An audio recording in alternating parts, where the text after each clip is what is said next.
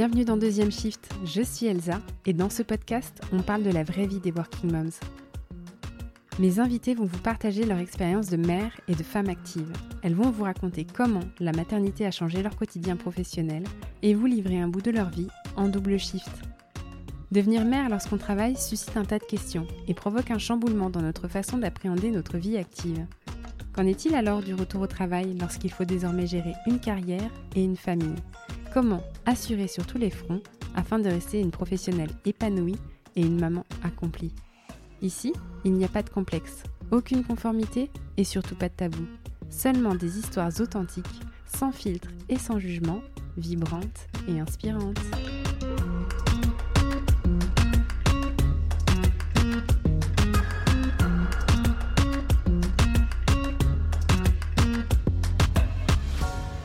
Après maintenant 25 épisodes, je vous le redis, je vous le confirme, la maternité bouscule nos représentations. La plupart de nos idées reçues aussi, nos perspectives, notre futur, bref, elle redistribue les cartes de toute une vie. Et ce n'est pas Daisy Kazad, mon invité de ce 25e épisode, qui vous dira le contraire. Vous connaissez peut-être Daisy d'Instagram avec son compte Mrs. Kazad, mais dans la vie de tous les jours, Daisy est gestionnaire de sinistres en assurance et elle est surtout la maman de Jade et Louise et la femme de Pierre-Louis. Pour Deuxième Shift, elle s'est confiée sur les représentations qu'elle avait de sa vie professionnelle avant d'avoir des enfants et de comment leur arriver, dans des circonstances médicales et physiques difficiles, à envoyer balader tout ça pour finalement trouver un équilibre bien loin de ses convictions passées quant à la place du travail dans sa vie. Daisy, c'est un peu pour moi un coup de cœur virtuel. Vous me l'avez recommandé pour faire un épisode, on a échangé et on s'est trouvé des dizaines de points en commun. Donc cette conversation, c'est un peu un échange à cœur ouvert entre copines et on vous souhaite la bienvenue dans notre discussion autour du parcours amoureux, familial et professionnel de Mrs. Kazad. Salut Daisy. Salut.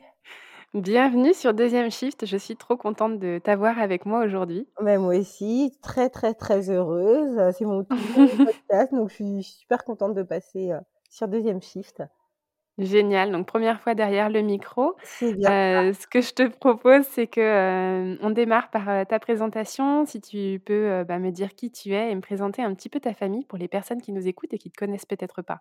Alors donc, je suis Daisy, j'ai 30 ans, je suis en couple avec, Pierre-Louis, donc aka Loulou, depuis, 2007 et ensemble, nous avons deux petites filles, Jade et Louise. Donc Jade qui a 5 ans et Louise qui vient d'avoir tout juste 12 mois il y a quelques jours. Oh là là! Bon, alors bon anniversaire à Louise. Et merci. toi, qu'est-ce que tu fais dans la vie, Daisy? Donc moi, je suis, gestionnaire, de sinistres, donc je travaille dans les assurances. Je suis gestionnaire de sinistres, mais partie automobile, donc je gère les accidents de voiture et je suis aussi créatrice de contenu. Donc tu as, une partie de ton activité professionnelle qui est sur les réseaux sociaux? C'est bien ça. Je suis, aussi sur les réseaux sociaux, un petit peu, je mon activité principale, c'est vraiment la gestion de sinistres et j'ai aussi les réseaux sociaux, bah, qui prennent, de plus en plus de place, on va dire ça comme ça. Ouais, ça fait combien de temps toi que tu es sur les réseaux sociaux? Heu, alors je suis sur les réseaux, ça fait longtemps. En fait, avant, j'avais un autre compte, où il y avait que des landscapes. Moi, je suis une passionnée de photos et de de voyage, j'adore ça, donc j'avais un compte où, heu, je mettais exclusivement que des, mmh, que des paysages photos, d'où on allait ou, de nos balades et compagnie et ensuite, en 2015, heu, quand j'ai suis tombée enceinte de Jade euh, j'ai fait le compte euh, Mrs Kazad, mais j'y étais un tout petit peu. Hein. Je partageais pas non plus de folie, mais euh, c'est juste que ben, j'avais envie de, de partager euh, un peu plus euh, mon côté privé, un peu ma grossesse, un peu mon aventure de maman et tout. Et donc ça a démarré comme ça en fait, au fur et à mesure. Et puis après, ben, ça s'est monté tout doucement, tranquillement. Ouais, petit à petit, il y a eu un un engouement les personnes se sont attachées à toi et ta famille. Exactement. OK, bah, alors on va parler, de de Jade, de l'arrivée de Jade, mais juste avant, j'aimerais bien remonter un petit peu à ton enfance à toi et savoir quel genre de petite fille, toi, est-ce que tu étais? Quel genre de de modèle familial, maternel est-ce que tu as eu et comment ça t'a projeté dans une, dans un rôle de mère? Alors, moi, je suis née, au Congo à Brazzaville exactement. Et euh, donc du coup bah, j'ai eu une enfance euh, très très très heureuse. Je suis on est venu en France j'étais petite hein.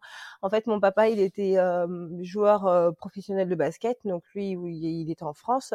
Et ma maman elle voulait pas elle voulait pas venir en France. Elle était bien au Congo. On avait notre petite vie tranquille son travail tout ce qu'il faut. Donc, euh, elle n'avait pas spécialement envie de venir en France. Et elle faisait, en fait, c'était des allers-retours. Donc, euh, où elle venait ici, où mon papa venait euh, au Congo. Mais voilà, c'était pas, c'était pas dans, dans ses projets. et puis, ben, jusqu'au jour où elle a décidé de venir, notamment à cause de la guerre civile que j'ai vécue avec ma maman. Donc du coup, on est on est venu définitivement, mais j'ai vraiment eu une enfance hyper heureuse. J'ai, je suis très très proche de mes parents. Enfin, j'ai des parents qui ont tout fait pour moi, qui font tout pour moi encore aujourd'hui j'ai jamais manqué de rien. Je suis dans une famille, euh, en plus je suis issue d'une très grande famille on est vraiment tous euh, très solidaires. Euh, moi, mes tantes, c'est mes mamans, mes cousins, c'est mes frères et sœurs. Enfin, vraiment, on a tous grandi dans, dans beaucoup, beaucoup d'amour.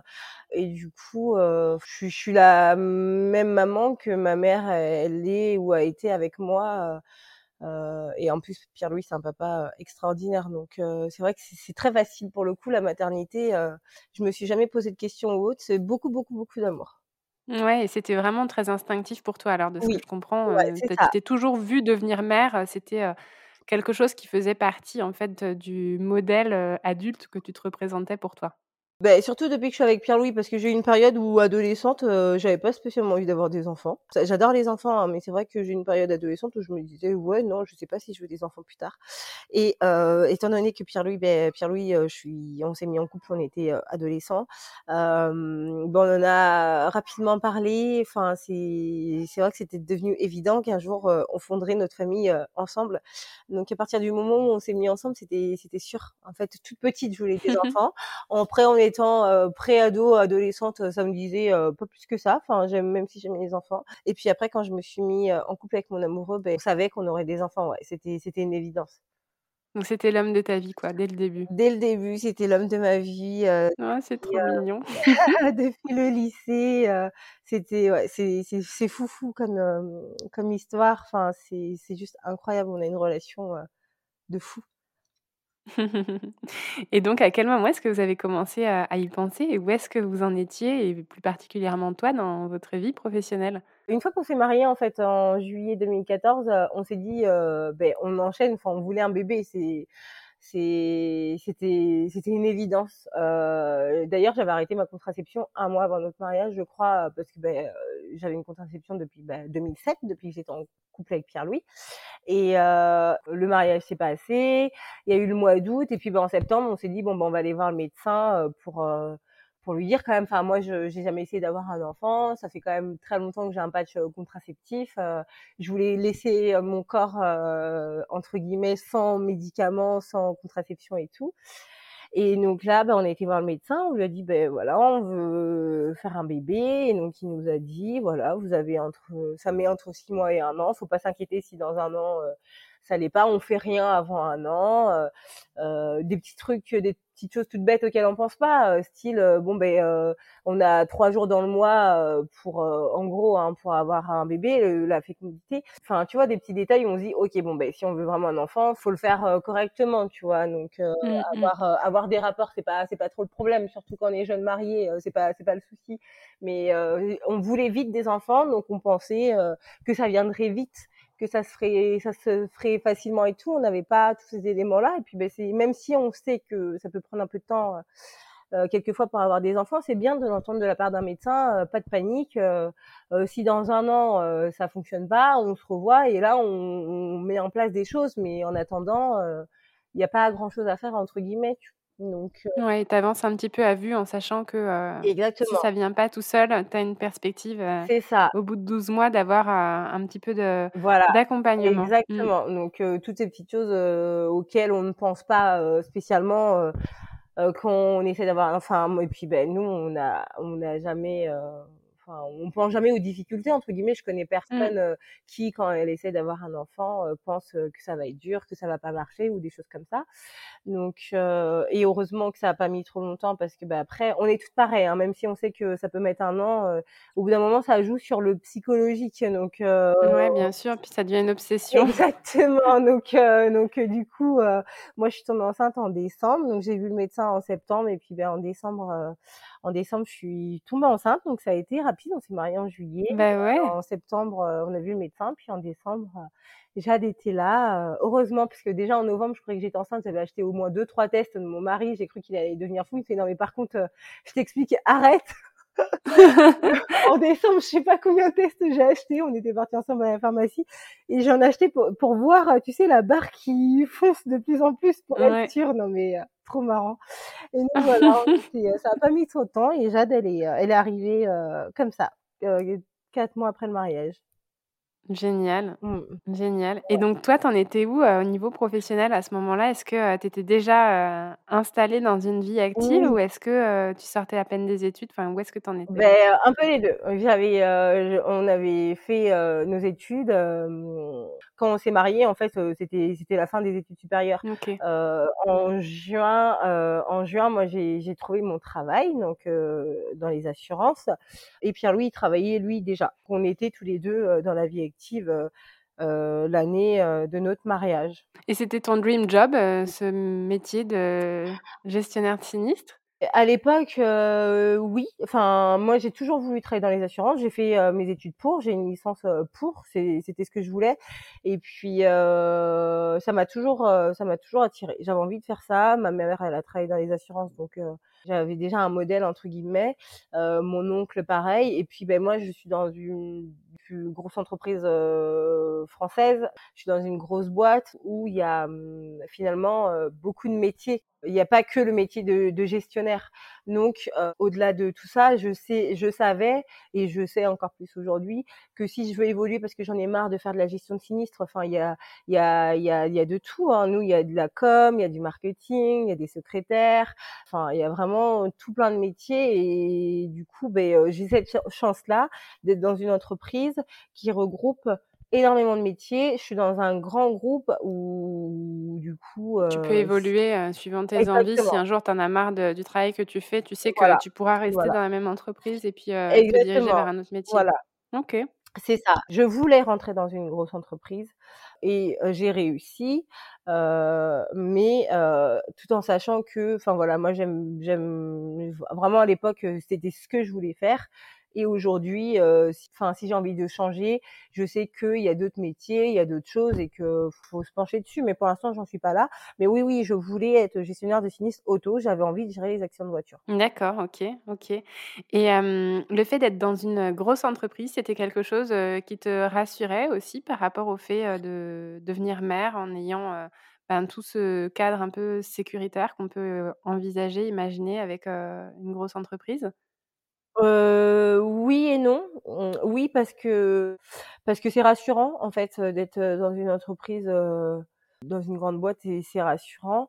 Euh, après, euh, je m'étais jamais vraiment projetée. Enfin, en fait, moi, ce que je voulais, et c'est, et je sais qu'aujourd'hui, la, la Daisy, il y a sept ans qui pensait ça, c'est plus du tout le cas.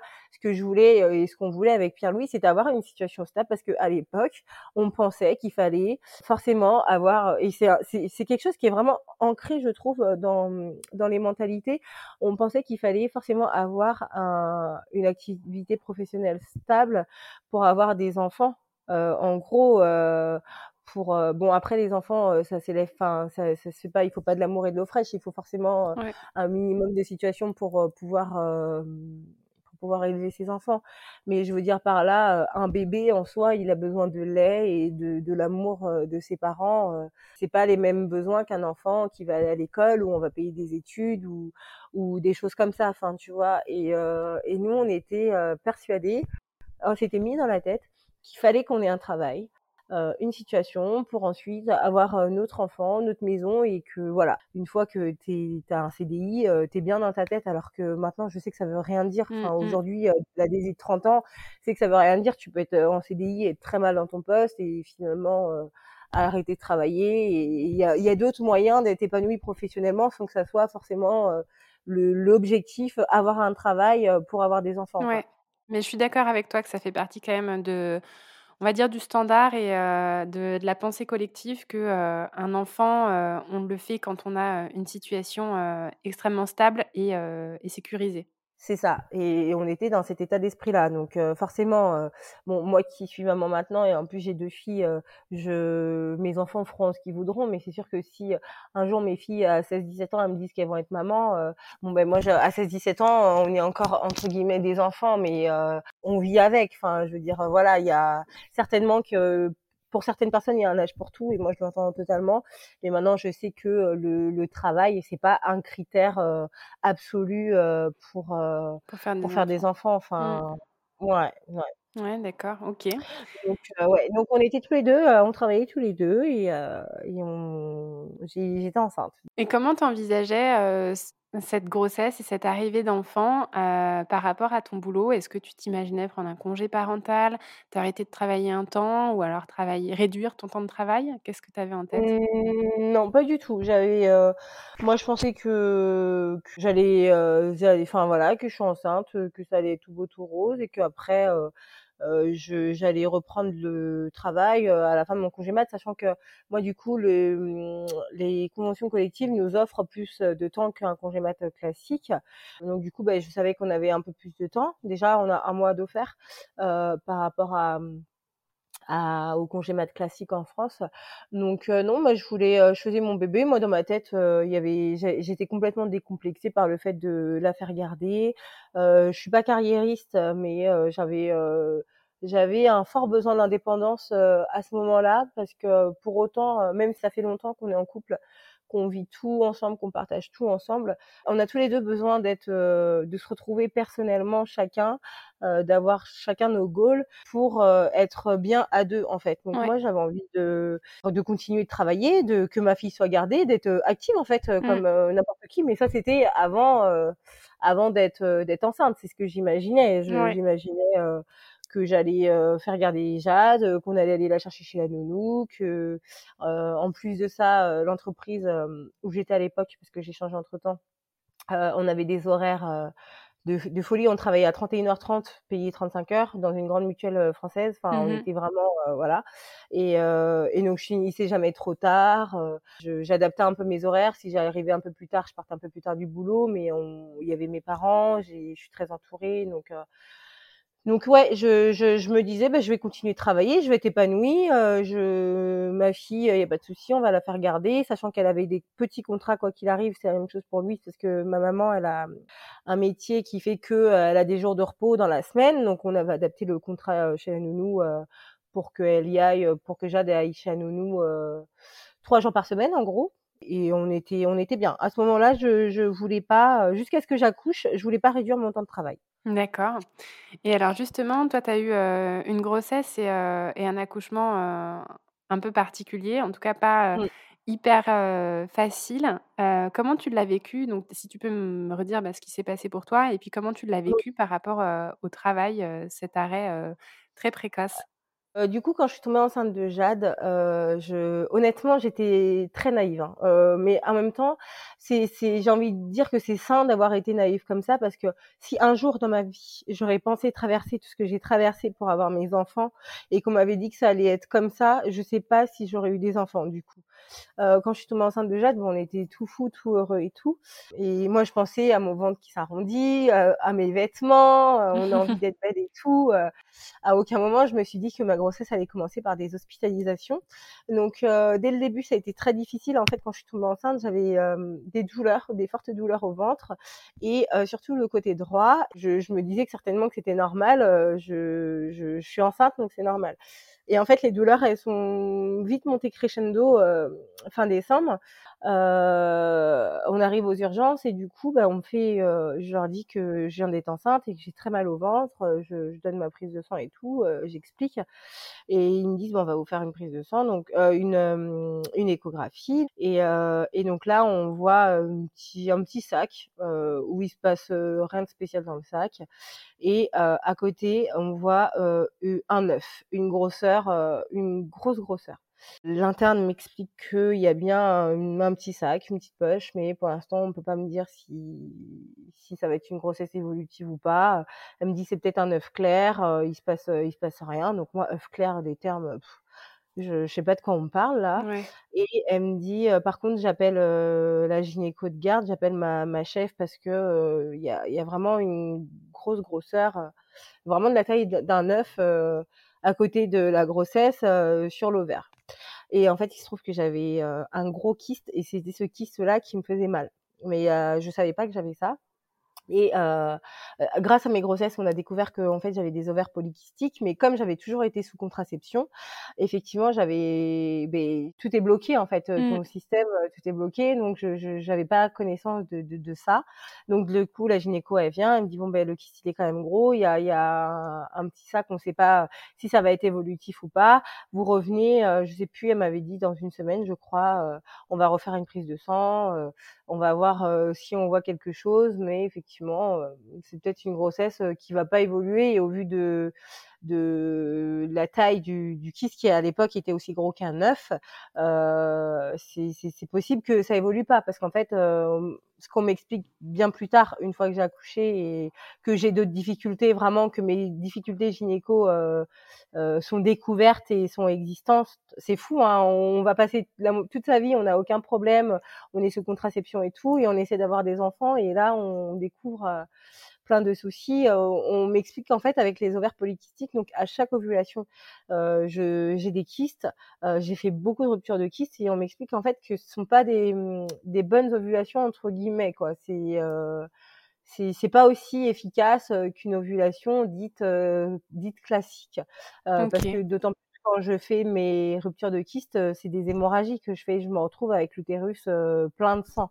Donc, nous, ben, on repart complètement dépité. moi, je, pleure, je suis super inquiète. Je dis à Pierre-Louis. et puis, je suis focus sur ma grossesse, en fait. Je pense même pas à, ce kyste qui me fait mal. Je, je, suis vraiment focus. Je me dis, ah, punaise on vient juste d'essayer d'avoir un bébé qu'on me dit déjà que je peux potentiellement le perdre. Enfin, c'est assez violent en fait parce que c'est des choses auxquelles on s'attend pas. Et aux urgences, il y a, y a un sorte de, une sorte de détachement. Ils sont. Après, mmh. je, je, je, comprends aussi parce que ben, elles, c'est leur travail, elles le vivent tous les jours. Mais c'est vrai que ben, du coup, nous, on est tout contents de se dire qu'on a une vie qui est en train de naître en nous et on va à l'hôpital et assez froidement on peut apprendre que ça va s'arrêter et qu'en gros c'est comme ça c'est la vie et que enfin c'est quand même assez violent parce que euh, une semaine avant on est dans l'euphorie et une semaine après on est en détresse euh, et on n'a jamais imaginé ça. Enfin moi oui et puis t'as surtout aucune maîtrise euh, sur euh, sur ce qui peut se passer exactement et du coup ben les fausses couches sont je dirais pas euh, minimalisé, mais vu qu'ils en vont, vous en voit certainement tous les jours, euh, ils ont beaucoup de recul par rapport à ça. Donc il y a un côté humain qui est un peu, euh, qui fait mal au cœur un petit peu. Tu vois, tu pars de là-bas, euh, euh voilà, tu es une personne de plus qui est passée en urgence pour eux et voilà. Est-ce que tu étais arrêtée au niveau du boulot? Est-ce que comment Pas tu Je continuais de travailler. Est-ce que tu avais cette peur hein, potentiellement de de perdre le bébé alors que tu étais sur ton lieu de travail? J'avais peur, je continuais de travailler, mais en fait, ce qui s'est passé, c'est que, plus les jours avançaient, plus la douleur devenait insupportable. Je me suis mise à boiter, je pouvais plus, je pouvais plus aller, par exemple, aux toilettes. Je, je faisais pipi, j'avais des douleurs qui mais horribles. J'arrivais plus à poser le pied par terre c'était devenu hyper compliqué. Ce côté droit, en fait, c'était comme si euh, c'était une pression. Je, je peux pas l'expliquer, comme si on, on, tu sais, quand on te pince fort et on veut vraiment te faire mal, on veut, on veut te blesser. Et eh ben, ça me faisait ça au niveau euh, de, de l'ovaire, au niveau du côté droit, en fait. Et c'était une douleur qui descendait euh, au niveau de la jambe et du bas du dos. Donc, elle mmh. était devenue handicapante. Donc, du coup, ben, qu'est-ce que je fais? Ben, On retourne aux urgences. Et là, on me refait une écho. Le kyste a grossi. Et on voit que le, la, la, poche, il y a un rythme cardiaque. Donc, ma grossesse en train d'évoluer positivement, mais Loki c'est en train de, vraiment prendre de la place. Et là, à ce moment-là, ils ont vraiment peur d'une rupture parce que ben, rupture de kyste, c'est hémorragie et je suis en tout début de grossesse et c'est hyper fragile. Donc, euh, on m'hospitalise. Donc là, commence la première hospitalisation. On est début janvier, je suis enceinte depuis euh, même pas trois semaines. Hein. Donc, on m'hospitalise et euh, ils savent pas trop ils savent pas trop quoi faire, mais j'ai tellement mal que ben on me met sous morphine et ils surveillent, euh, on me fait des échos et ben du coup ce qui est drôle, enfin drôle, c'est marrant parce que j'ai vraiment vu l'évolution de, de, ma grossesse. En fait, j'ai vraiment vu le petit sac avec les premiers rythmes cardiaques, avec les, les, jades qui commencent à ressembler à quelque chose, les premiers mouvements, étant donné que j'étais très surveillée. Mais du coup, j'ai été arrêtée. J'ai été arrêtée assez rapidement et là, c'est un peu la panique dans ma tête parce que je, je à, ce moment-là, je me dis, ben, je veux pas qu'on pense que, enfin, on a besoin de, de prouver qu'on est important dans l'entreprise, que notre place elle compte et que euh, on fait pas euh, semblant d'être malade euh, pour ne pas travailler parce qu'on est enceinte. Tu vois, on entend toujours une grossesse c'est pas une maladie. Euh, bon ben, je suis là depuis le mois de juin, j'ai, j'ai envie de, voilà, j'ai pas envie d'être déjà en arrêt. Je suis hyper mal à l'aise par rapport à ça je suis pas mal à l'aise par rapport à ça parce que j'avais pas envie que on pense que je faisais exprès ou que c'était un peu de la flemme parce que c'est le début de grossesse et tout. Euh, et alors que je souffrais le martyr vraiment, tu vois. Et tu l'avais du coup déjà annoncé au bureau que tu étais enceinte? Ben, j'ai dû l'annoncer parce que j'ai pris mon chef euh, à part. Je lui ai dit, bah écoute, euh, euh, je, je, parce qu'entre temps, après mon hospitalisation, je suis sortie, je suis retournée travailler et euh, ça allait pas mieux. Euh, je pouvais plus marcher, j'étais très mal et tout. Je lui ai dit, ben, je suis enceinte, mais c'est compliqué, euh, ça se passe pas très bien. C'est pour ça que je suis arrêtée et peut-être que je vais avoir plus d'arrêt que ça. C'est vraiment pas. limite, je m'excusais en fait. Je m'excusais et lui, comment il l'a réceptionné, cette, cette annonce-là? Très, très humain, très humain. Il était content. Il me dit, bah, je suis content pour toi, euh, t'inquiète pas et tout ça. Euh. Mais en même temps, c'est moi, j'étais jeune. Quand on est dans une entreprise comme ça, euh, on n'est pas indispensable dans le sens où euh, ils ont juste à faire une annonce euh, pour un remplacement et ils ont des CV tous les jours entre guillemets. Donc euh, si j'étais arrêtée pour ma grossesse, il y a quelqu'un d'autre qui allait faire mon travail. Moi j'étais mal de pas pouvoir faire mon travail, mais je, je, suis dans une entreprise où on est un service, on est une cinquantaine, donc si je suis pas là, quelqu'un d'autre le fait à ma place. Mais ça c'est que avec le recul et la maturité qu'on le comprend. Sur le moment, on a envie de faire ses preuves et de toujours être là et de ne pas être arrêté et de d'être au taquet quoi. Enfin d'être un bon élément tout simplement. Mmh. Donc, euh, donc euh, oui, donc je lui dis rapidement. Puis heureusement, je lui dis parce que ben parce que après moi la situation elle se dégrade vraiment rapidement. Les douleurs deviennent insupportables. Je peux plus. Pierre-Louis est obligé de me porter pour que j'aille aux toilettes. Il me porte pour me poser dans la douche. Il, met, il installe une chaise dans la douche chez nous et quand je finis ma douche, il me porte, il me sort de la douche, il me pose dans le lit pour que je puisse rester allongée. Je ne peux plus marcher, je ne peux plus rien faire. On me réhospitalise et ils ont et le kyste encore est grossi. Il devient de la taille de l'œuf, on passe à la taille d'une clémentine. Il grossit énormément.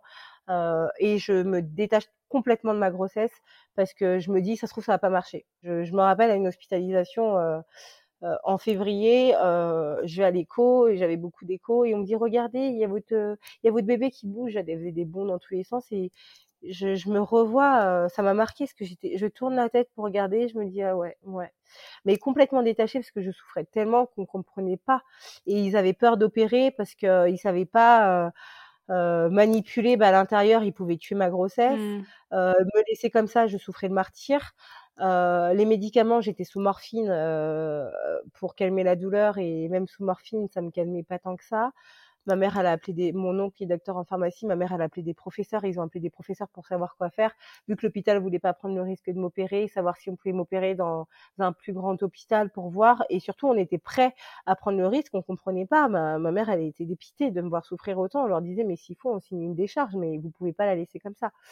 Et au final, ben, je suis restée comme ça avec mes douleurs, mes, vomissements, parce que ben, je me suis mise à beaucoup vomir, les maux de grossesse, l'épuisement. Je, je pouvais plus, j'étais devenue un zombie. C'est-à-dire que chaque centimètre de mon corps me faisait souffrir. Mais vraiment, c'était une souffrance, je peux même pas décrire tellement c'était fort. Et du coup, tu avais un très fort risque aussi d'accouchement prématuré. Euh, ben à ce moment-là, pas spécialement parce qu'ils étaient vraiment concentrés sur euh, sur le qui, sur le fait que la grossesse évolue normalement, sur le fait que je ne fasse pas d'hémorragie interne et qu'ils puissent réagir s'il y a une hémorragie, que je puisse passer au bloc euh, rapidement. Et je vomissais beaucoup, beaucoup, beaucoup, beaucoup. Et, euh, et au final, ben, mes vomissements ont ouvert mon col. Donc oui, je suis passée de mon gros kyste, mes mes, mes vomissements euh, aigus à ouverture de col à cinq mois de grossesse. Ok. Et donc Jade est née euh, prématurément Jade est née, euh, Jade est née prématurément, mais pas à cause euh, du risque d'accoucher prématurément. Elle est née prématurément parce que j'ai fait une prééclampsie, enfin un HEP syndrome même. un mois et demi avant mon terme, après mes nombreuses hospitalisations. Il faut savoir que sur mes sept mois et demi de grossesse, il y a que deux mois où j'ai été pas hospitalisée. Et j'ai fait un HELP syndrome, donc une complication d'après-éclampsie. Après toutes mes misères, on m'a déclenché en urgence parce que parce que ben mon foie il, il était en train de lâcher, j'avais 20 de tension et j'étais vraiment dans, dans un mal-être incroyable. Enfin, j'étais mal et je savais pas que je faisais ça. Mmh. Une fois de plus, euh, quand on est enceinte, euh, ben on pense pas à ce genre de choses. Et euh, j'étais en train de faire une préclampsie. Et du coup, vous êtes rentrée à la maison euh, avec Jade ou elle est restée en néonat ben moi j'ai été hospitalisée euh, longtemps du coup et on est rentré à la maison. Jade ça va parce que hum, en fait, c'était un petit bébé, mais c'est, elle a, elle s'est vite mise à respirer toute seule. Euh, ils ont vite euh, enlevé l'assistance euh, respiratoire. Elle a commencé à manger toute seule quelques jours plus tard. Donc, on est rentré. Elle avait un peu moins de trois semaines. Ok, ok.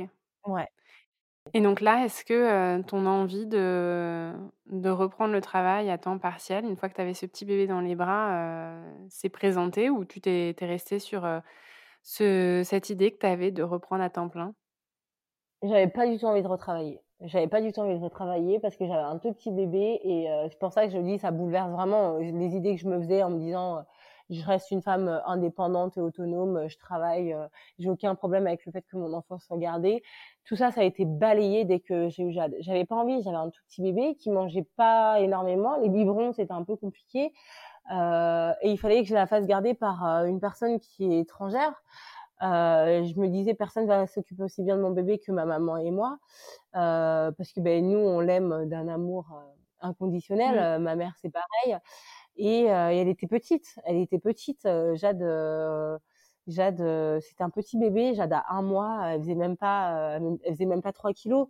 donc du coup c'était très angoissant. Et et je sais pas, je crois que je l'ai fait garder à. Mmh, elle avait cinq mois quand on l'a fait garder. Et franchement, je crois, je, je sais même pas, elle devait faire à peine 6 kilos. Enfin, elle est 5 kilos et quelques. Enfin, vraiment, elle était toute petite. et du coup, ça m'a angoissée j'ai commencé à me poser des questions. J'ai dit à mon mari, mais pourquoi je m'inflige ça? Pourquoi euh, j'ai envie d'être avec mon bébé? Elle est petite, j'ai envie de profiter d'elle. Euh, travailler, euh, le travail, il va pas fuir. Enfin, en gros, je me suis retrouvée vraiment torturée, quoi. Mmh Donc c'était ouais, j'avais envie d'être avec elle et j'avais plus spécialement envie de j'avais envie de m'occuper de mon bébé qui était toute petite et et souvent on dit en plus qu'il faut un, un an au bébé préma pour rattraper un peu un peu tout ça. Donc elle avait cinq mois mais en âge corrigé elle n'avait pas cinq mois donc ça a été très c'était angoissant. Et comment tu as géré ça finalement? Parce que tu es retournée travailler? Je suis retournée travailler et j'étais pas, j'étais pas. Les 15 premiers jours, je me torturais l'esprit. Je me disais, mais est-ce qu'elle est bien? Est-ce qu'elle dort? Est-ce qu'elle l'a fait manger? Est-ce qu'elle laisse mon enfant toute seule dans une chambre parce qu'elle a d'autres enfants et que Jade va pleurer et que Jade elle était tout le temps dans mes bras? Les enfants prématurés, il faut savoir que c'est des enfants qui ont besoin de beaucoup de chaleur, de beaucoup de câlins. Et puis moi, je suis une maman, j'adore ça. Et du coup, ben, elle était tout le temps dans mes bras. Je l'avais tout le temps dans mes bras, mais et pas que c'était une contrainte. J'aime tellement avoir mes petits bébés dans mes bras, les sentir faire du pot à pot tout le temps. Et je me disais, ben, quand c'était pas moi, c'était son papa. Et ça, une nounou, elle va pas pouvoir faire ça. En fait, elle a deux autres enfants. Enfin, mmh. qu'est-ce que les autres enfants Qu'est-ce que j'ai fait? Vraiment, j'étais en mode panique totale. Et comment t'es passée au-dessus de ça? Ben, au bout de 15 jours, euh, au bout de 15 jours, j'ai arrêté de me torturer l'esprit parce que ben, j'étais au travail et qu'il fallait que je sois au travail. Et euh, ça se passait pas mal. Hein, euh, elle m'envoyait des photos. Euh, mais, euh, mais à partir de là, déjà, je me suis posé la question à savoir quel est le sens de la vie réellement quand on vient d'avoir un bébé. Ça grandit tellement vite et je dis tellement tout le temps qu'on fait pas des enfants pour nous. Euh, parce que ben, nos enfants, ben, ils vont faire leur vie, ils ont et ils s'affirment très rapidement au final euh, au niveau de leur goût, de ce qu'ils aiment, de ce qu'ils aiment pas, de, de, leur caractère, de la personne qu'ils sont. Je me suis dit mais euh, c'est des moments que je rattraperai plus jamais et au lieu d'être avec mon enfant, ben, je suis en train de travailler quoi. Et ça s'est passé naturellement quand même, ce sentiment-là, ou il, a, il a continué de t'habiter pendant très longtemps? Ça finit par passer, mais ça nous quitte jamais vraiment. En fait, on finit par vivre avec on vit avec parce que parce que ben on n'a pas le choix et que c'est aussi la nature des choses.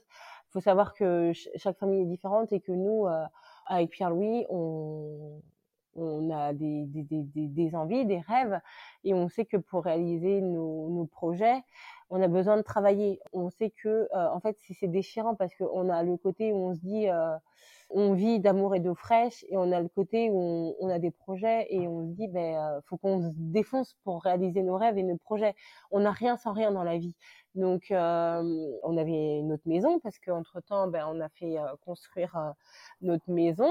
Pendant que j'étais enceinte, en fait, les, les plans, la construction, elle avait commencé. Donc, quand j'ai accouché, on s'est installé dans dans notre première maison, qui était une très belle maison. Mais pour avoir une très belle maison, faut faut travailler. Il n'y a pas de secret et on aime voyager. On voyageait beaucoup avant d'avoir Jade et on voulait continuer de, de voyager. On voulait continuer d'avoir une vie sociale et et ben pour tout ça ben il fallait travailler. En fait, on pouvait pas. Euh, en fait, c'est ça qui était qui était difficile, c'est que on travaillait. Bon, mais c'était pas, on n'allait pas au bagne, hein, on, on, aimait euh, travailler, mais c'est euh, se dire le rapport qualité, passer du temps de qualité en famille avec son mari et son enfant et passer la, toute la journée au travail. Au final, quand on rentre le soir, ben on est fatigué, c'est un peu en mode robot. il faut donner le bain, il faut faire à manger. C'est pas des moments quali, mais c'est la vie en fait. C'est comme ça, avec ou sans enfant. on fait, on a fait le choix de travailler pour pour avoir le niveau de vie qu'on voulait avoir, pour réaliser les rêves qu'on voulait. Et donc quelque part, euh, j'avais pas le choix. Si, j'aurais pu, euh, dans ces cas-là, euh, demander un congé parental. Euh, j'aurais pu, on aurait pu aussi se dire bon, ben je travaille pas pendant tant de temps. c'est pas grave, on vit que sur un salaire. Mais c'était pas, c'était pas non plus une envie parce que en fait, j'avais passé tellement de temps alité entre l'hôpital et la maison que je savais, même si j'étais déchirée de faire garder Jade, je savais que c'était pas dans ma personnalité de rester toute la journée à la maison non plus parce que ben, j'ai passé plusieurs mois à la maison et j'étais déprimée. C'est-à-dire que j'étais, euh, j'étais pas bien. Je, je suis quelqu'un de très solaire, euh, très souriante et euh, ça a été vraiment des, des, des moments euh, très très difficiles à être enceinte. Je dépendais complètement de mon mari. Enfin, se dire qu'on peut même pas se lever seul et qu'on est fébrile, que je suis toute mince, qu'on maigrit parce qu'on vomit tellement, qu'on n'a plus d'énergie, qu'on n'a plus de force, qu'on n'arrive à rien et euh, et qu'on reste enfermé chez soi pour la plus belle des raisons parce que ben, Enfin, quand je vois mes enfants, je, je regrette absolument pas. Mais le fait d'avoir vécu cet enfermement, je savais, euh, on avait une vie sociale très active. Euh, je savais que euh, il fallait que je reprenne aussi une vie sociale. Enfin, je pouvais pas euh, rester à la maison non plus tous les jours après avoir passé ben, ma grossesse plus les cinq mois avec Jade à la maison au final. Oui, il y avait ce côté social aussi au niveau de ton travail que tu avais envie de retrouver. Oui, j'avais envie de retrouver mes collègues, euh, un rythme, et c'était surtout pour retrouver une dynamique. Euh, c'est on le voit là tu sais on est avec euh, le covid et tout euh, le confinement le couvre-feu ça entraîne euh, un sentiment tu sais de morosité on tous les jours c'est la même chose. Euh, en fait, c'est euh, c'est repeat. Tu te lèves, tu travailles. Euh, en plus, je suis en télétravail. Donc, comme pour toutes les personnes en télétravail, tu te lèves, tu travailles, tu manges, tu vas te coucher, tu sors plus de chez toi. Euh, il se passe rien et ça pèse sur le moral d'être coupé de tout. Et moi, j'ai vécu ça euh, enceinte, donc pour mes deux grossesses. et après, en congé mat, ben, les gens, ben, toi, tu es en congé mat, mais tous tes amis, tout le monde travaille. Les gens, ils ont une vie, en fait. Donc, la semaine, tu vois pas des masses de, de, de, de personnes non plus. Donc, tu profites de ton bébé, c'est des câlins et tout. C'est des bons moments, des, moments que je profite à fond. Le week-end, on, retrouve une dynamique euh, famille, euh, amis, compagnie. Mais du coup, je, les, je, je savais aussi que j'aurais pas pu non plus rester, euh, je sais pas combien de temps à la maison euh, à pas travailler parce que j'ai, je, ça m'a été imposé pour des raisons de santé et je, j'étais pas, j'étais triste Ouais, donc en fait, tu étais un peu partagée entre euh, la volonté de continuer à t'occuper de ton bébé et puis euh, ce côté-là où tu te voyais de toute façon quand même pas être euh, une maman à la maison. C'est ça. Pour Jade, vraiment, okay.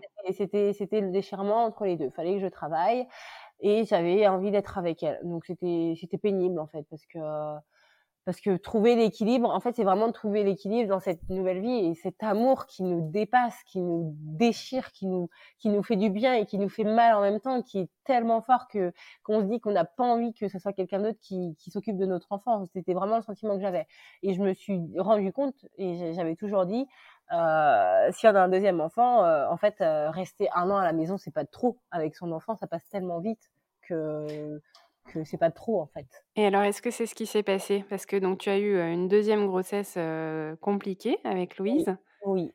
Où tu as été à nouveau écartée très tôt du travail, à nouveau un accouchement prématuré. Oui, oui, oui, oui. Pour Louise, pour Louise, j'ai vécu la même chose en pire, en pire parce que ben pour après ce qui s'est passé pour Jade, après qu'on ait découvert euh, mes problèmes au niveau des ovaires et tout, la gynéco m'avait expliqué que je ne pourrais plus avoir euh, d'enfant euh, de mon toute seule. En gros, on décide d'avoir un enfant, j'arrête ma contraception et c'est parti.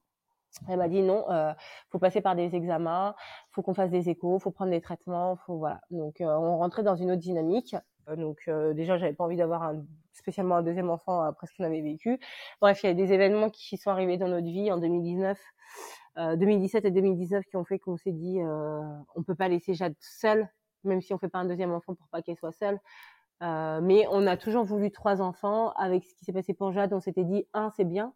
Euh, les rêves qu'on avait d'avoir trois enfants, euh, ben un c'était déjà bien parce que ça a été non sans souffrance. Et, euh, du coup, on s'est dit on se lance pour le deuxième. Et la gynéco elle nous avait dit ça peut très bien se passer, comme ça peut être compliqué, on sait jamais. Et, euh, et puis il va falloir qu'on surveille vraiment le L syndrome, euh, parce que le but, elle me disait, le corps il enregistre et on peut faire une prééclampsie encore plus tôt. Euh, ils avaient très peur que euh, je refasse une prééclampsie à 5 ou 6 mois de grossesse.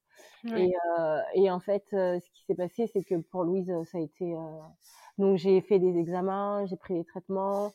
Et dès le départ, ça a été très violent parce que du coup, ben, j'ai fait une hémorragie interne 15 euh, jours après avoir pris j'étais enceinte donc euh, utérus plein de sang et on me fait comprendre en gros que que à tout moment je passe au bloc et que c'est terminé quoi. Donc je me dis euh, on reprend les mêmes et on recommence. Sauf que c'est plus violent quand tu l'as déjà vécu et tu te dis pas c'est pas possible. Je peux pas vivre ça deux fois quoi. Enfin c'est pas possible. Et j'ai souffert des vomissements aigus tout de suite. Donc je ça a été vraiment horrible. Horrible.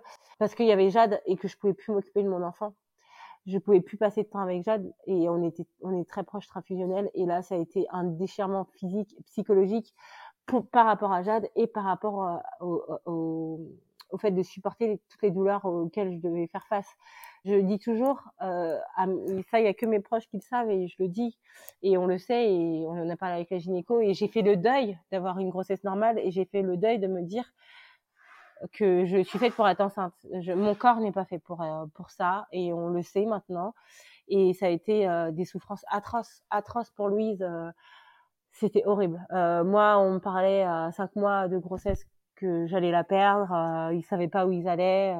la grossesse, se passait mal. mon col, pareil, rebelote ouvert. Et au final, on m'a transférée dans un hôpital de niveau 3 j'ai été séparée euh, de, de, mon mari et mon enfant. Ça a été très violent. Pierre lui m'a dit, on se rappelle, j'étais alitée à cinq mois. Ma gynéco, je l'aime beaucoup, mais elle n'est pas à côté de la maison et je voulais pas me séparer d'elle parce que j'ai eu un coup de cœur pour elle à, à l'hôpital. C'est ce que je disais tout à l'heure. Autant il y a des personnes, euh, on se dit, on est un peu euh, à la chaîne, quoi. Ma gynéco, je l'ai rencontrée à l'hôpital justement parce que j'avais des grossesses difficiles et euh, c'est elle qui s'est occupée de moi un jour en urgence et elle m'a demandé si elle voulait euh, que je voulais qu'elle reste sur mon dossier et on, on s'est plus jamais quitté et je l'aime vraiment beaucoup et, il était hors de question que quelqu'un d'autre suive ma grossesse sauf que c'était tellement compliqué qu'elle m'a dit je, je sais pas que je veux pas mais là il faut que ça soit dans un milieu hospitalier par des personnes qui sont vraiment spécialisées en grossesse à risque.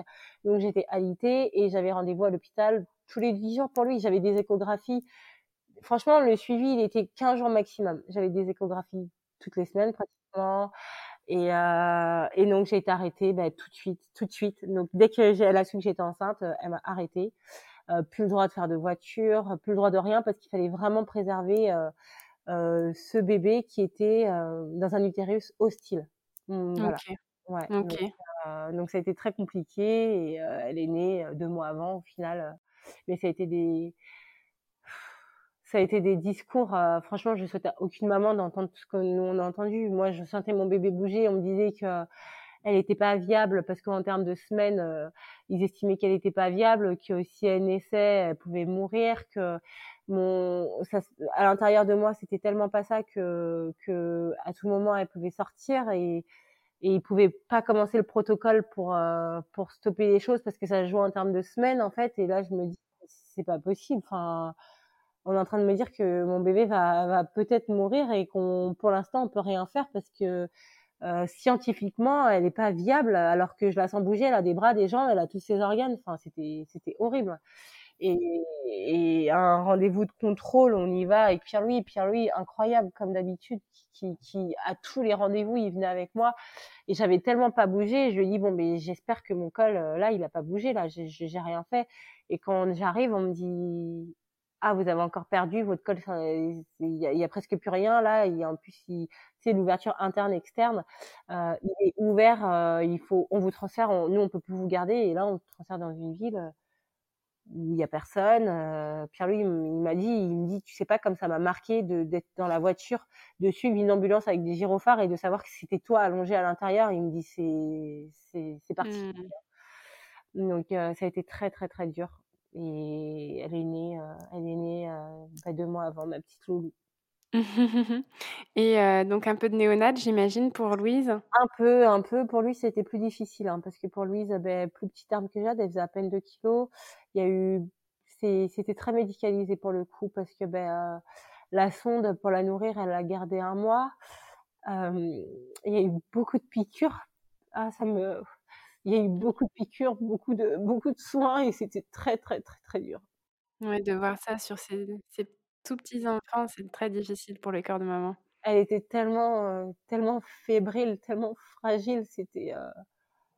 Je, je, genre, après, je, à le vivre, je, on réfléchit pas hein, quand on vit ça. Je me dis pas pourquoi moi. On m'avait envoyé des psys, comme à chaque personne qui, qui est dans un service, dans un service de grossesse à risque, après en néonate, parce que ben on n'est jamais prêt à ça. Et même en l'ayant vécu pour Jade, la néonate, j'étais pas prête à, à, à, revivre ça et en fait on, on vit avec on n'a pas le choix hein. je j'ai jamais euh, je, je, pleurais pas je j'étais là elle avait besoin de moi je la prenais dans mes bras on faisait des, du, du pot à pot je lui parlais je lui disais qu'elle était forte qu'elle était belle.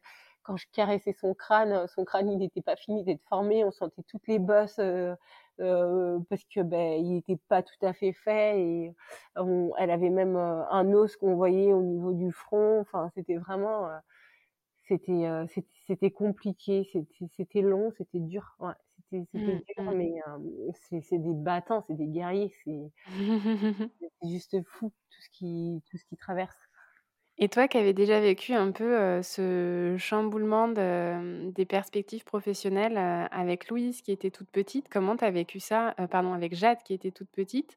Comment tu as vécu ça avec Louise du coup qui était encore plus petite et là de te dire que tu avais deux enfants, est-ce que tu te voyais retourner bosser?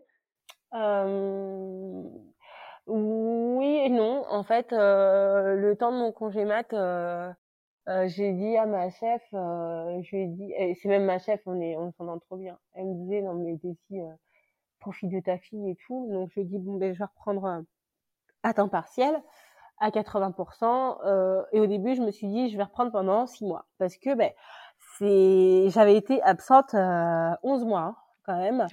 Et, et du coup, je me dis, bon ben j'ai été absente 11 mois pour la plus belle des raisons, mais mais euh, pareil, on n'a on n'a pas envie, l'impression d'abandonner ses collègues, d'abandonner son, son poste, de, de, de pas, de toujours euh, cette petite culpabilité. Et, euh, et du coup, je dis bah ok, je reprends à temps partiel, je reprends pendant six mois à temps partiel et à 80%. Donc du coup, on a ça pour moi et tout. Et finalement, je réfléchis et plus le, le retour approche et je dis non non, je pendant six mois c'est trop court, euh, je prends un an. Je prends un an et euh, et je suis trop contente. Je suis trop contente d'avoir fait ça parce que tous les vendredis je suis avec Louise, je profite d'elle et euh, et c'est trop bien. On est toutes les deux. Euh, j'ai profité. Bah du coup pareil, mon congé mat ça a été décalé, donc du coup ben j'ai profité j'ai profité longtemps d'elle. J'ai repris en juillet le travail. Elle est née en janvier, donc donc ça, c'était cool. Et c'est des moments à chaque fois. Enfin, je pense même que je vais prolonger parce que je me dis que c'est des moments, comme je disais tout à l'heure, c'est des moments de toute une vie, du temps qu'on rattrapera jamais. Et tant pis si je perds un peu de salaire.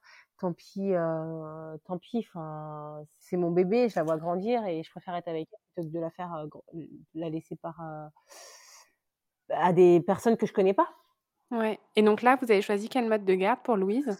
Louise, on a choisi une nounou, pareil, euh, nounou parce que parce que euh, la crèche, euh, la crèche euh, pour pour moi qui ai eu des enfants préma, j'avais besoin d'une personne qui, enfin, je, je c'est peut-être un peu égoïste, mais je voulais une personne qui s'occupe pas exclusivement d'elle, mais voilà, je limite si j'avais pu prendre quelqu'un finalement pour venir s'occuper d'elle à la maison, ça m'aurait arrangé parce que Louise, c'était vraiment un petit bébé, enfin, un petit bébé euh, avec euh, la prématurité, des soucis de santé, des petits, des petites choses hein, qui, qui, suivent, qui vont, et, euh, et je voulais une personne qui, s'occupe de mon enfant. Donc la crèche, je sais que c'est une personne pour tant d'enfants, et elle était tellement petite que que voilà, je, Toi, ça, tu voyais pas ça comme, comme un mode de garde qui comptait par rapport à ton petit bébé, ouais. C'est ça. en étant plus grande complètement, euh, pas là-dessus, il y a aucun problème. Là, tu vois, Louise, elle est pleine de vie. Elle a eu un an. Elle est,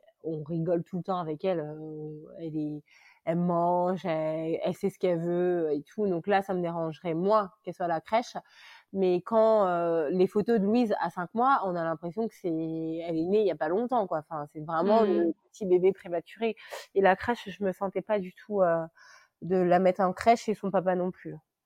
Et est-ce que vous avez eu des difficultés pour trouver une nourrice qui acceptait de garder un bébé qui était prématuré et du coup qui demandait des soins peut-être plus particuliers?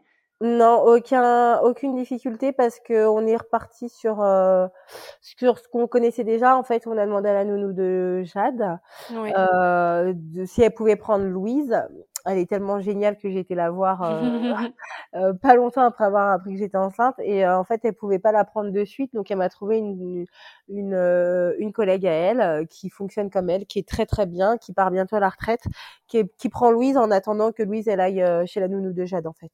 D'accord, ok. Donc, tu as quand même trouvé ton équilibre, en fait, hein, justement, avec ce temps partiel et puis ce mode de garde qui, qui te convient. C'est ça. OK, génial. Donc là-dessus, super content. ça se passe très bien. c'est une personne vraiment top et du coup, ben, elle, prend le temps, elle fait des câlins. vraiment, vraiment, c'est super. Et puis elle a, elle a compris notre angoisse à tous les deux de faire garder notre petit bébé prématuré. donc là-dessus là-dessus génial quoi. Elle fait pas du tout ça euh, histoire de dire je fais quelque chose euh, pour l'argent. On sent qu'elle aime les enfants. Non mais trop cool, trop cool. Et donc là ton temps partiel il est prévu jusqu'au mois de juillet? Voilà, donc euh, je vais le prolonger. Je pense que je vais partir sur les trois ans parce que j'ai trop envie de rester avec mon enfant et que maintenant que je suis plus mature par rapport à la situation, la place au travail et compagnie, euh, euh, je me suis même dit, euh, enfin, j'ai rien à perdre en fait. Euh, j'aurais pu prendre un congé parental. Je suis en CDI dans une entreprise, dans une très belle entreprise avec des de très beaux avantages. Euh, des, on gagne bien notre vie. Je fais qu'est-ce que qu'est-ce que j'ai à perdre En fait, c'est cette culpabilité qu'on a de vouloir euh, à tout prix euh, avoir un, un travail, montrer montrer qu'on a un travail. c'est nul en fait. J'ai appris à m'en détacher. Moi, j'ai beaucoup d'admiration pour les mamans, les mamans au foyer. Hein. Enfin, c'est le plus beau des métiers, c'est le plus beau des rôles. Enfin, s'occuper de son enfant, l'élever, le, faire grandir, l'éduquer, c'est c'est un travail qui, qui est difficile et qui est aussi euh, plein d'amour.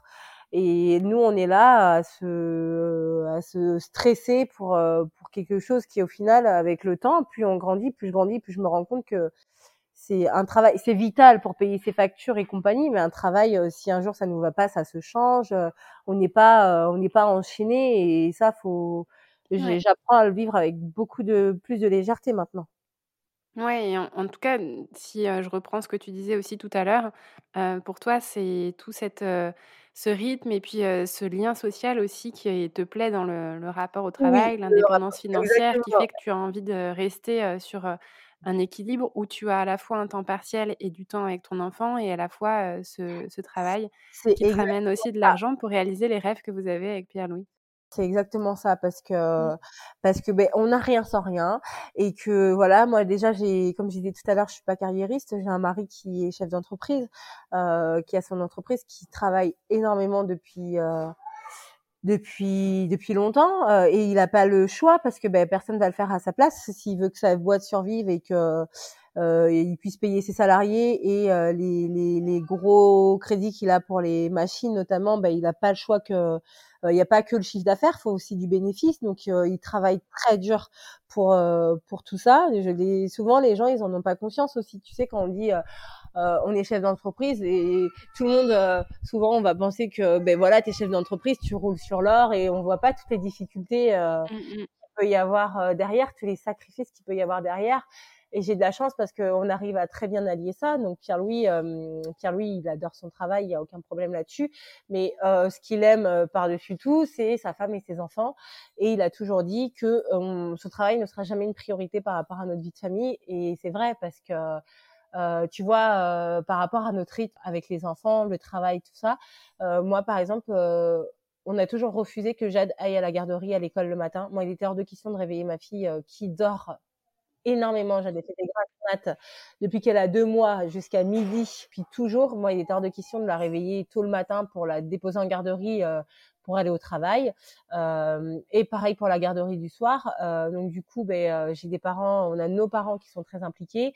Le matin, euh, moi, au plus tôt, je commence à 8h30. Ce qu'on fait, c'est que Pierre-Louis, Pierre-Louis, il embauche très tôt le matin. Il va au travail à 6h du matin et il revient à la maison, euh, il va, il ouvre l'entreprise, il fait ce qu'il a à faire, euh, il organise le travail pour ses, ses, salariés, il y a son chargé d'affaires qui arrive, et lui, il revient à la maison pour m'aider à finir de préparer les filles et à déposer Jade pour que Jade n'aille pas à la garderie. Euh, parce on a fait le choix justement de, du, le confort de nos enfants avant tout, avant euh, avant euh, avant justement la vie professionnelle parce qu'on peut faire ça et que les peu de fois que j'ai mis Jade à la garderie, ça me déchirait le cœur, ça me déchirait le cœur euh, de voir. En plus, c'était sa première année de maternelle, cette petite fille de 3 ans qui est tout bébé et que tu vois que tu viens de la réveiller et qu'elle est vraiment les yeux encore un peu collés d'être dans une salle avec son petit sac à dos en garderie avec plein d'enfants, moi ça me ça me faisait mal. Et euh, la garderie du soir, on, elle y va pas non plus parce que du coup euh, c'est mes parents qui, qui s'occupent de Jade tous les jours après l'école parce que ben moi je peux pas être euh, son école euh, c'est la fin à 16 h euh, moi je peux pas être à l'école devant le portail à 16 h quoi qu'il arrive même si je finissais tôt le temps de, de partir de mon poste de travail de faire la route pour aller la chercher à l'école quoi qu'il arrive elle aurait un peu de garderie. Donc donc c'est mon père ou ma mère selon leurs horaires parce que bah, ils ont des horaires décalés de travail qui vont chercher Jade tous les jours à l'école et ben c'est son rituel depuis qu'elle est en petite section. Euh, elle profite de son papier de sa mamie. Bah, tous les matins, mon mari vient. Moi, je dépose Louise chez la nounou. Pierre-Louis dépose Jade à l'école. On a chacun un enfant et puis ben, le soir, euh, je récupère Louise, je récupère Jade, je prends les enfants, je m'en occupe. Le temps que lui finisse de travailler, on a la chance de pouvoir s'organiser comme on veut par rapport à ça lui, il fait ce qu'il veut par rapport à ça et il a toujours dit qu'on serait toujours une priorité et que le but c'est pas, tu sais, on n'est pas la famille, euh, le papa euh, qui travaille, euh, qui rentre à pas d'heure, qui va travailler, qui met les pieds sur la table. On n'est pas comme ça. Lui, il est complètement décomplexé par ça. il a aucun problème, aucun mal à se dire euh, qui s'occupe de ses enfants et qu'il est fier de s'occuper de ses enfants. Enfin, il a. C'est génial. Il en a pas honte. Enfin, moi, je sais que j'ai un mari, euh, je peux ne pas être là. Euh, il n'a pas besoin de moi pour faire à manger, pour passer l'aspirateur, pour changer les couches. et encore heureux. On s'est choisi comme ça. Enfin, après 14 ans, on, on, on sait ce qu'on veut de l'autre, on sait ce qu'on veut tous les deux, ce qu'on attend tous les deux. Et du coup, c'est c'est ce que je disais quand on me dit tout le temps, tu as de la chance, ton mari, il est présent et tout j'entends, je, comprends qu'on le voit comme une chance d'avoir un mari aussi attentionné, aussi présent, mais à côté de ça, c'est pas de la chance non plus parce que mais on a grandi ensemble en fait, tu vois, on a 30 ans, on s'est connus, on était à l'école, on était des ados, on a tout fait ensemble, on a tout construit ensemble, on a réalisé tous nos rêves et on est en train de réaliser nos rêves ensemble, on a des objectifs de vie ensemble. C'est pas comme si on s'était rencontrés il y a quatre ans et qu'on a des perspectives de vie. Là, on est en train de parler de deux lycéens qui étaient en train de se parler sur MSN de leurs rêves et, et, et la vie que j'ai choisie avec Pierre-Louis. Euh, et qu'il a choisi avec moi, c'est parce que ça nous va à tous les deux et que c'est pas c'est pas de la chance. C'est des choix en conscience et, euh, c'est vraiment des choix, c'est pas de la chance, ce sont des choix. C'est de l'amour, c'est des sacrifices, c'est c'est de la volonté d'aller toujours plus loin, euh, toujours être solidaire et, et s'aimer euh, plus que tout parce que bah, comme tous les couples, on a traversé plein d'épreuves et, c'est, un être humain extraordinaire mais mais je le savais avant d'être euh, en couple avec lui. Et si au bout de 14 ans euh, il y a quelque chose qui lui convenait plus à lui euh, durant ce, ce chemin de vie qu'on a parcouru ensemble mais il serait parti et si ça me convenait pas à moi je serais partie Enfin, tu vois, on n'a pas le sous la gorge. C'est, on, on, a envie d'être ensemble tous les deux. Et c'est pas, il n'y a pas de mariage forcé, il n'y a pas de, de pression familiale, il y a, y a rien de tout ça. Il y a juste deux êtres humains qui s'aiment euh, profondément, démesurément depuis qu'ils sont ados et qui ont décidé de passer le restant de leur vie ensemble et, du coup ce qu'on fait l'un pour l'autre ce qu'on fait chacun pour notre famille euh, lui ce qu'il fait pour moi moi ce que je fais pour lui ce qu'on fait chacun pour les filles c'est c'est complètement normal et c'est c'est pas de la chance et ça devrait pas être vu comme de la chance. Moi j'ai grandi avec un papa euh, très présent. Euh, moi, mon père, euh, il, il, je l'ai vu faire. Mon père, il fait la vaisselle, il passe le, il fait le ménage, euh, la lessive, il est en linge. J'ai grandi comme ça et, et pour moi, c'est, enfin, en fait, c'est normal en fait que pour moi, c'est totalement normal et on n'est pas dans le cliché de la femme qui, qui gère tout, les enfants, la maison et le mari qui va travailler et la femme qui dépend de son mari. A pas du tout. On est tous deux autonome et indépendant et on, s'apporte tous les deux des choses. On a besoin d'être heureux ensemble, heureux séparément. Et du coup, on trouve un équilibre euh, comme ça et c'est tellement facile. C'est au bout de 14 ans, c'est tellement facile de s'aimer et de, de, de, vivre ensemble. Enfin, depuis notre mariage, d'ailleurs, on l'a remarqué. Euh, on, les prises de tête qu'on avait euh, quand on était ado, euh, allez c'est fini, on se quitte et deux heures après on se fait des bisous, ça n'existe plus et plus ça va et plus c'est facile en fait. Enfin c'est euh, c'est ouais c'est vraiment ce que tu dis, vous avez grandi ensemble quoi. Ouais c'est trop d'amour, trop trop d'amour. c'est trop beau et ben je te propose qu'on termine là-dessus alors sur ce trop d'amour. Merci Daisy pour tout ce que tu as partagé avec moi. Merci à toi. Je suis ravie d'avoir euh, pu en savoir plus sur Mrs. Kazad. oui, euh, mais oui, oui, oui. Du coup, euh, voilà un petit bout de notre histoire à tous les tous les quatre. J'allais dire tous les deux. c'est Pierre et moi, et puis ben, nos, deux, nos, deux, filles, juste trop merveilleuses. Oh. et eh bien, écoute, longue vie à vous quatre, beaucoup de ben, bonheur en famille. Merci beaucoup, c'est trop gentil. Et puis à très bientôt. À très bientôt.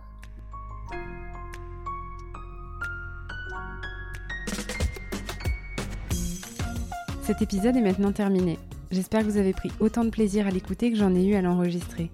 Si l'épisode et plus généralement le podcast vous plaît, je compte sur vous pour en parler, le partager et mettre une note et un commentaire sur Apple Podcast. Ça m'aide à faire connaître et à faire grandir la communauté Deuxième Shift. Je vous invite aussi à me rejoindre sur l'Instagram de Deuxième Shift pour avoir vos retours sur cet épisode. C'est également via ce réseau que je vous partage plus de choses sur mes invités et ma propre expérience de Working Mom. J'y crée une communauté bienveillante, inspirante et décomplexée quant à nos galères et nos succès carrière et maternité.